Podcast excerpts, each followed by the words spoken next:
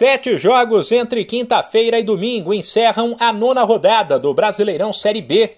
Nesta quinta-feira, sete da noite no horário de Brasília, o Vasco tenta se aproximar do líder Cruzeiro, que está a cinco pontos à frente. Único invicto da competição, o time da Colina recebe o Brusque, equipe do meio da tabela e que, ao mesmo tempo em que sonha com o G4, também tenta se afastar do Z4. Um pouco mais tarde, às nove e meia, Ituano e Náutico, que somam 8 e 9 pontos apenas, fazem um confronto direto na briga contra a Degola. Já na sexta-feira o destaque será outra briga, mas aí pelo topo da tabela.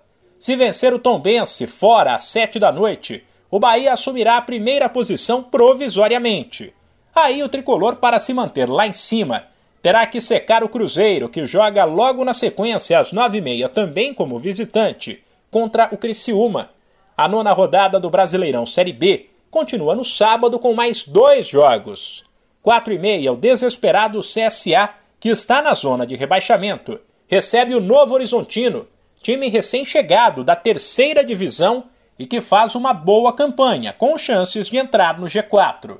Sete da noite tem mais um confronto direto entre times que lutam para não cair, desta vez entre Sampaio Correia e Guarani.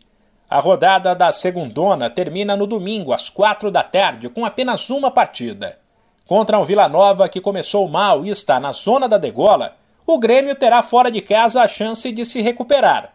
O tricolor não vence há três rodadas, o que fez o time se afastar do G4 e da liderança e criou um ambiente de bastante pressão. De São Paulo, Humberto Ferretti.